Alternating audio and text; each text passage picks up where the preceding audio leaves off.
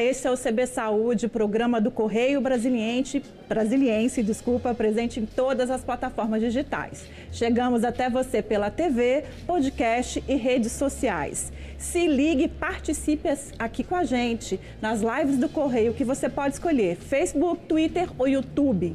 Lembrando que o CB Saúde é uma parceria do Correio Brasiliense e da TV Brasília. Eu sou Carmen Souza e aqui comigo a mastologista do grupo Oncoclínicas e membro da Sociedade Brasileira de Mastologia Regional do Distrito Federal, doutora Lucimara Veras.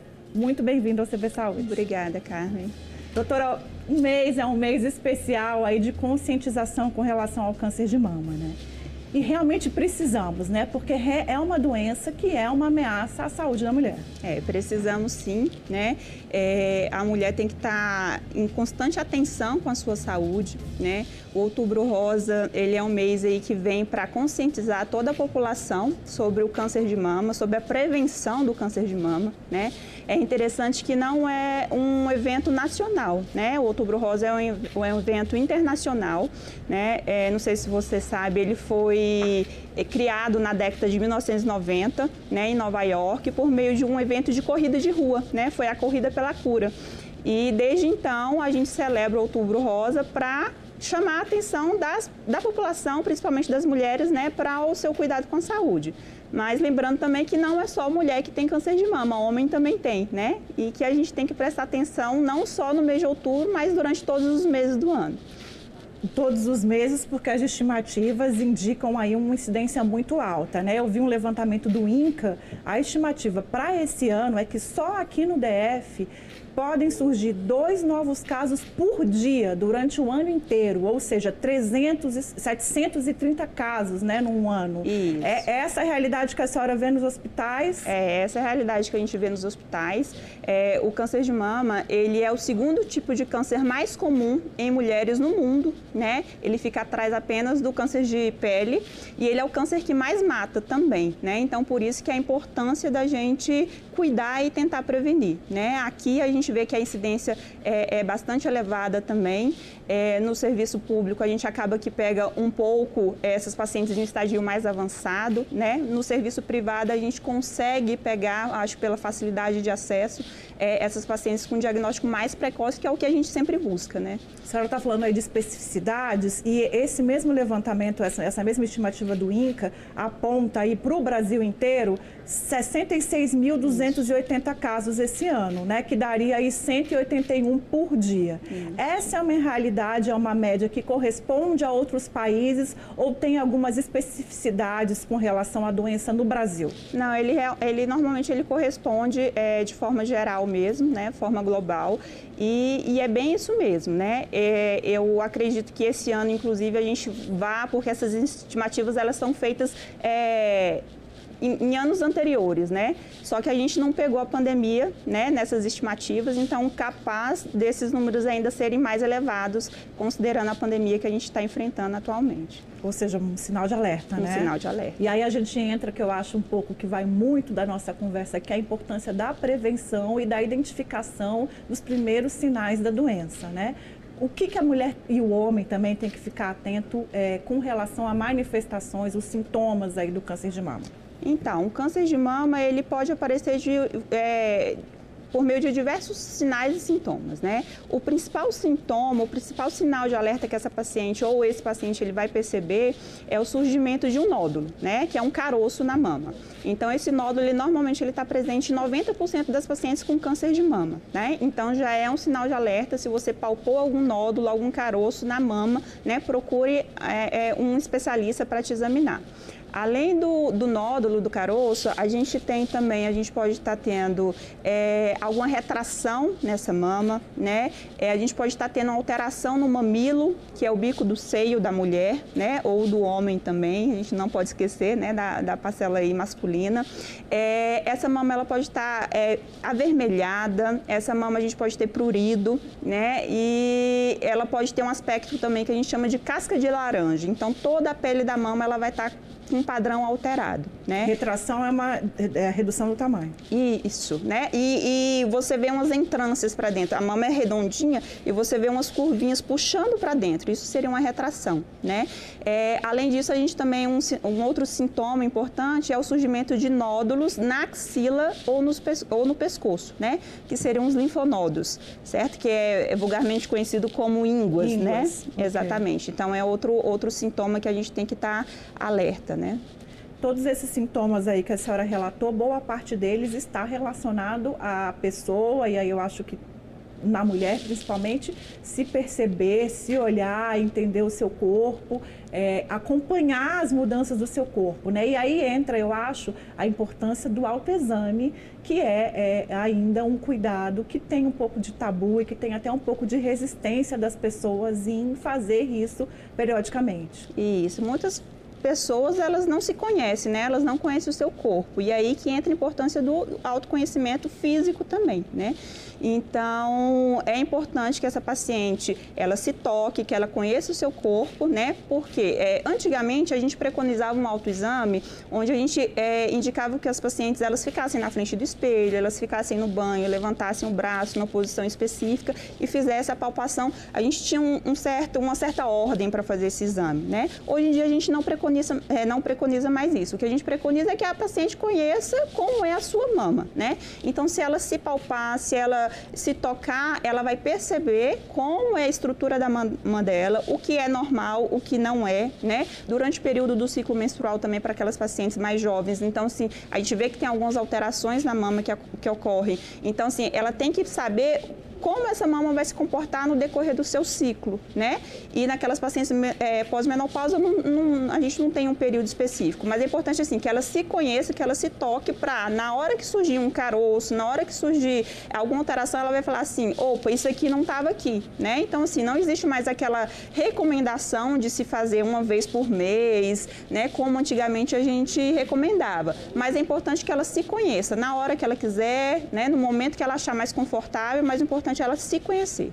Mas eu acredito que é bom que tenha uma regularidade, né? Fazer uma vez por ano, ou, ou aí pode ser que demore um tempo, não? Entre um. Não, o autoexame acaba que a gente se toca no banho, a gente se Entendi. toca quando a gente vai né, se trocar. Então, assim, várias vezes ao dia você pode fazer o autoexame durante a semana, uma vez ao mês, não tem uma regularidade, né? Entendi. né? Mas a gente faz sempre, é, né? A minha pergunta foi no sentido de que quando é, se ouve que não tem mais essa regularidade, há uma tendência da pessoa não fazer ou fazer num espaçamento muito longo, ainda que, que não seja o autoexame, mas o se observar. Né? É, não, é para ela se fazer sempre, diariamente, inclusive, né? de preferência, né? Vamos falar um pouco de fatores de risco? Vamos. É, o, quais são aí condições é, que podem indicar uma maior vulnerabilidade à doença? Então, é, sobrepeso, né, é um fator de risco importante. O câncer de mama ele está muito relacionado com alteração hormonal e a gente sabe que parte da, de, da gordura do nosso organismo ele é convertido em estrogênio, que é um hormônio feminino. Então isso eleva, né, é, a chance de, da paciente vir a ter um câncer de mama. Então assim, sobrepeso, obesidade, né, sedentarismo. Então isso são todos fatores de risco para o câncer de mama, né? A ingestão de bebidas alcoólicas também entra. É, é, questão de radiação, né? É, alguns pacientes que tomam radiação é, se expõem à radiação com mais frequência, isso também aumenta o fator de risco, né? Então, seriam é, aquelas pacientes que menstruam muito cedo, né? Então, aquelas pacientes que menstruam antes dos 12 anos também, aquelas adolescentes, ou a paciente que entra na menopausa muito tarde, né? Porque se ela entra na, ela menstrua muito cedo, ela vai parar de menstruar muito tarde, ela tem um período de vida maior exposta à ação do hormônio, né? Então, esses seriam os principais é, fatores de risco. A paciente que não engravida ou que engravida depois dos 30 anos, ela também aumenta o risco de vir a ter. A paciente que não amamenta, o aleitamento materno é, é um, um fator protetor né, do câncer de mama. Então, seria basicamente esses. É, você disse um pouco aí sobre hábitos saudáveis, né, e sobre o sedentarismo, o excesso de peso. O INCA é, é, esse ano está com uma bandeira muito forte mostrando tanto que os hábitos saudáveis podem proteger e podem interferir na incidência do câncer de mama, né? Eles estão trabalhando com uma estimativa de que é possível, com hábitos saudáveis, reduzir a incidência do câncer em 13%. Isso. Seria o que? 8 mil casos, mais ou menos, só esse ano. É expressivo isso, né? É muito expressivo. Você vê aí que 13% é um número bem significativo, né? É, é, a Sociedade Brasileira de Mastologia, é, desde o ano passado, a gente está com a campanha, a gente começou e a gente mantém essa mesma campanha, que é o quanto antes melhor, né? Então, é quanto antes a gente fizer o diagnóstico do câncer de mama melhor e quanto antes a gente se cuidar melhor, né? E aí, a nossa campanha é basicamente na paciente se prevenir por meio dos hábitos saudáveis, né? Então, por meio de fazer uma caminhada, fazer uma atividade física regularmente, é, essa paciente, ingestão de muitos líquidos, é uma alimentação saudável, né? Então, assim, tudo que visa uma qualidade de vida e hábitos saudáveis né, são pontos positivos para a gente prevenir não só o câncer de mama, mas várias outras doenças também. Né? Isso, eu imagino que tem que começar antes ali dos 40 anos, Com que é meio certeza. que a idade, né, a marca assim do começo da mamografia, dos exames de rastreamento. Esses cuidados, o quanto antes, como a senhora disse bem aí, melhor. Isso é o quanto antes mesmo, é né? o quanto na antes adolescência, mesmo. desde a infância, né? Uma criança que é acostumada a ter uma alimentação saudável, que pratica exercícios desde, desde da sua infância, ela tende a ser um adolescente, um adulto, né, que vai levar esses hábitos para a vida toda. Então, assim, é quanto antes, desde sempre, né? Falando de criança, aí eu acho que entra também uma questão do fator genético, né? Tem também ali um câncer de mama, que é um câncer com alguns genes, algumas mutações, né? O, o da Angelina Jolie, ali, o BRCA1, BRCA2, que tem também um fator genético em, algum, em alguns tipos de câncer, né? Isso. Então, assim, o câncer de mama, ele pode ser genético, ele pode ser, é, pode ser é, esporádico ele pode ser hereditário, né? Então, quando a gente fala desse câncer hereditário, a gente entra nas mutações, né? Então, são genes é, que vão levar alterações e causar o câncer de mama. É, a parcela é menor, né? Então, no, normalmente 90%, 90 a 95% dos cânceres são decorrentes dessas outras causas que a gente falou. Não existe uma causa específica, na verdade é muito a somatória delas, né? Mas só de 5 a 10% da população que vai ter esse câncer de mama que a gente considera hereditário, que entrariam as principais mutações. E se falando do câncer de mama, seriam as mutações dos genes BRCA1 e BRCA2 pensando no quanto antes melhor, como a senhora disse há pouco, ter casos de, de câncer de mama na família, então já é um indicativo de que é, é, há essa possibilidade aí de ser um câncer hereditário que se precisa fazer um acompanhamento com um pouco mais de cuidado? Sim, sim. Então a gente normalmente a gente orienta essas pacientes de uma forma diferente, porque acaba que quando você tem é, um parente com história de câncer na família, o seu risco também é elevado, né? Então a gente considera como fator de risco aí falando das questões genéticas, por exemplo, é, é, pacientes que têm parentes de primeiro grau, né, com história de câncer de mama seria um fator de risco. Câncer de ovário também entraria como fator de risco muito importante para o câncer de mama, porque mama e ovário eles estão muito relacionados. Existe a síndrome né, do câncer de mama ovário também. É, e câncer de mama, se você tem um câncer de mama em homem na família, isso aumenta muito o seu risco de vir a ter também. Né? Então, é sempre um alerta aí para a gente chamar atenção.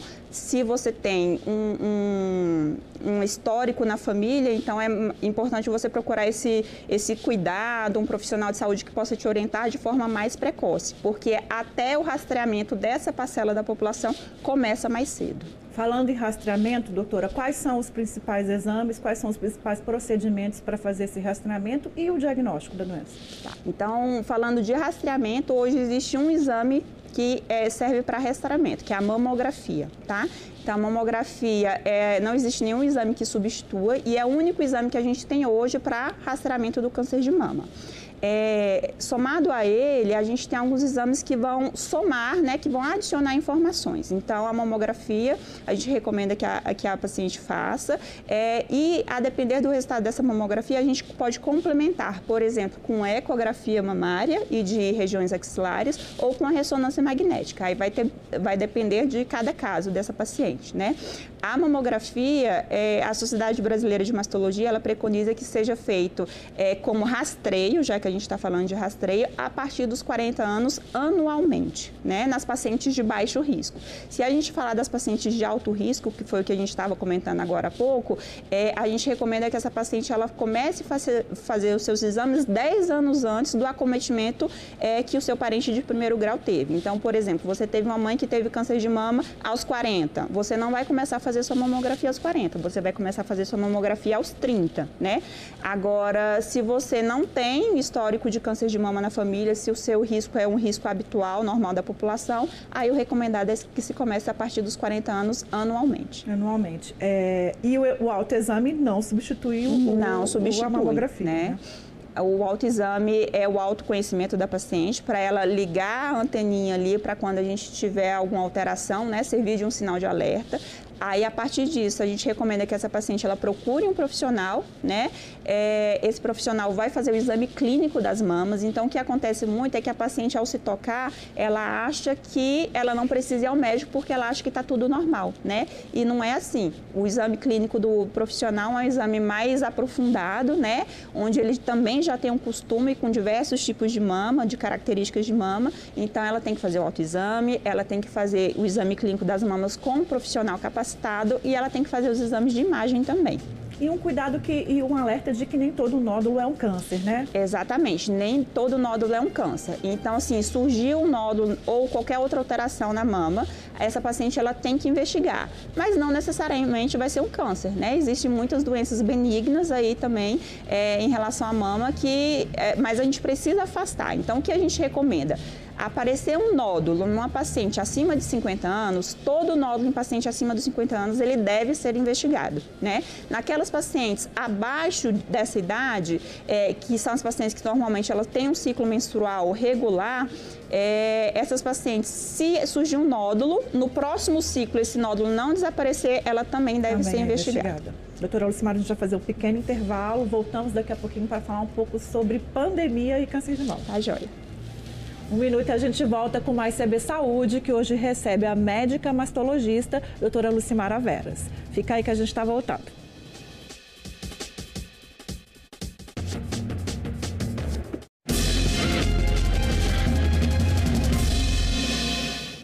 A gente volta com o segundo bloco do CB Saúde, que hoje recebe a médica mastologista, doutora Lucimara Veras.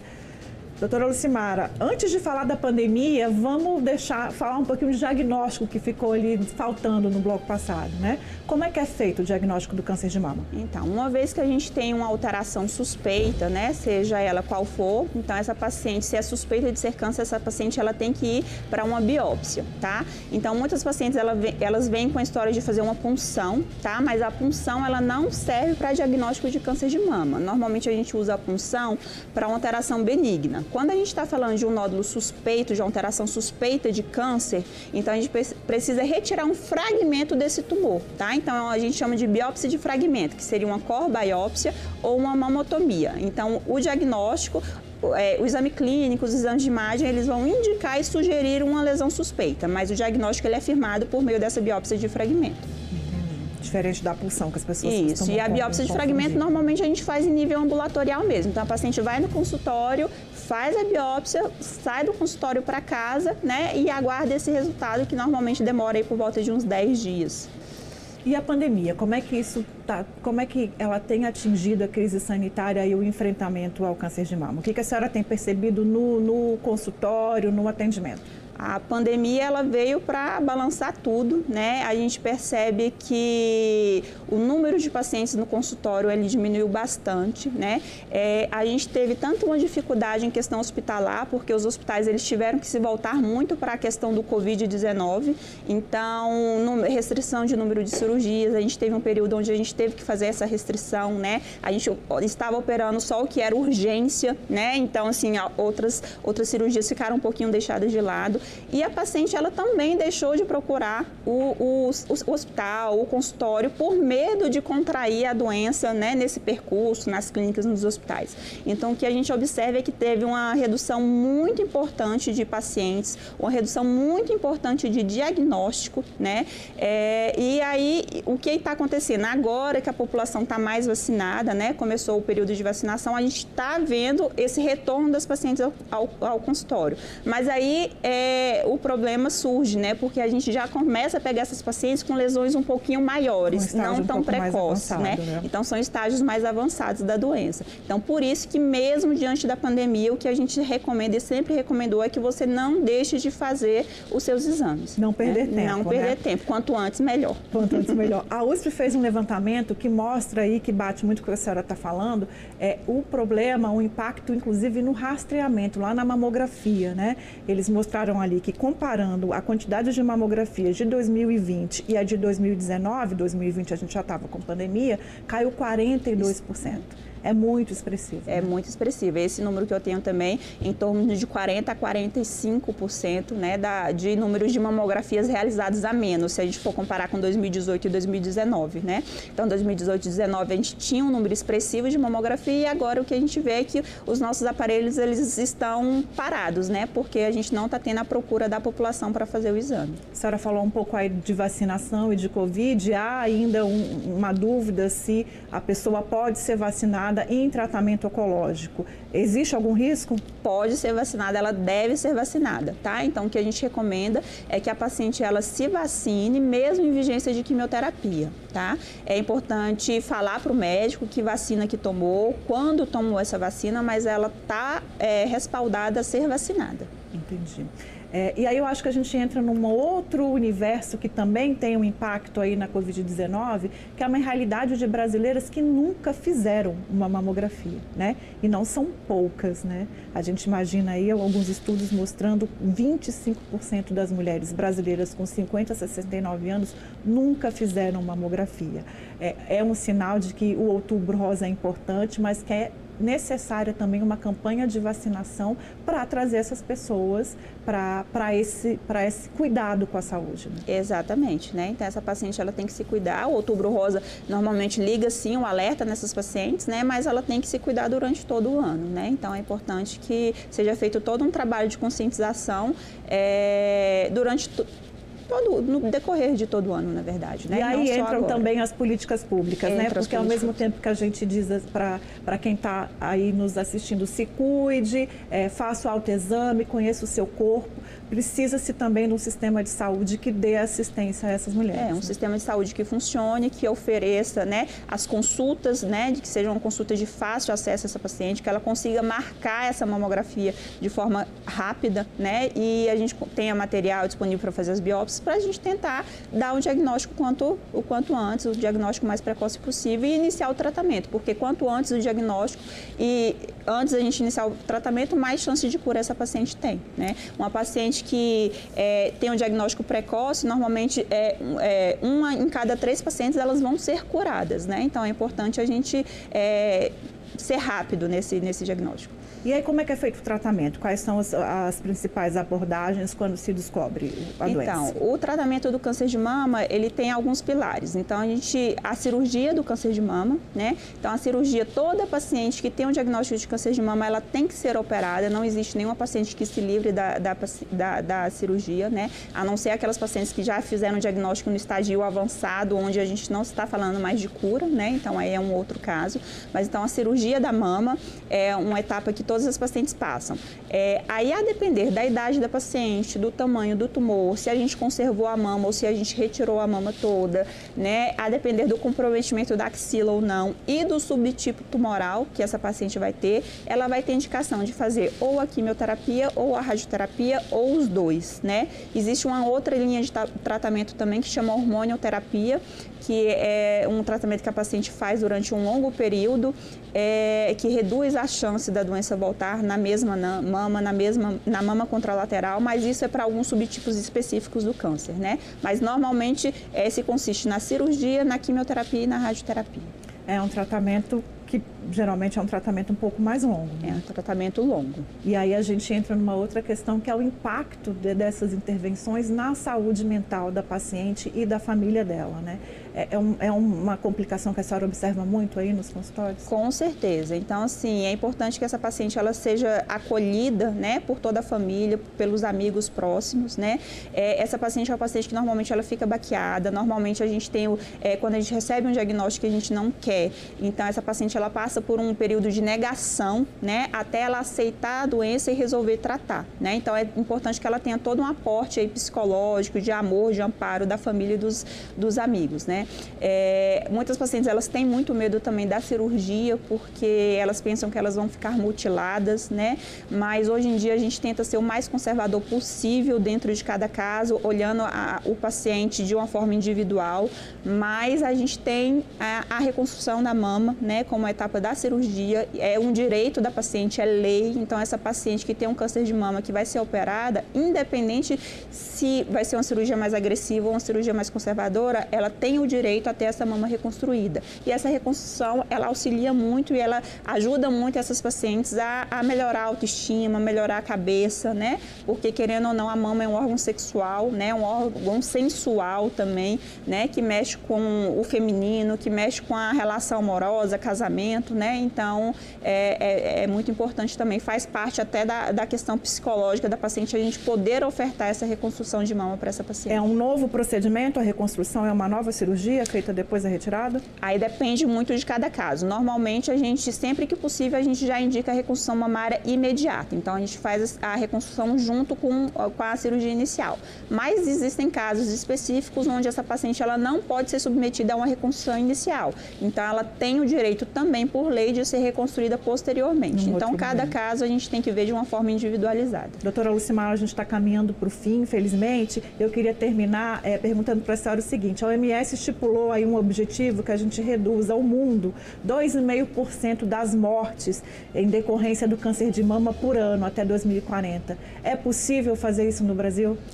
É possível desde que a gente tenha políticas públicas voltadas para essa parcela de população, né? E que a gente tenha uma conscientização da população também para ela se, se cuidar, né? Então, se a gente, eu acho que se a gente conseguir somar as duas coisas, a gente consegue sim. Chegamos lá. É, chegamos lá, é o que a gente deseja, né? Muito obrigada pela sua participação no CB Saúde. Eu que agradeço.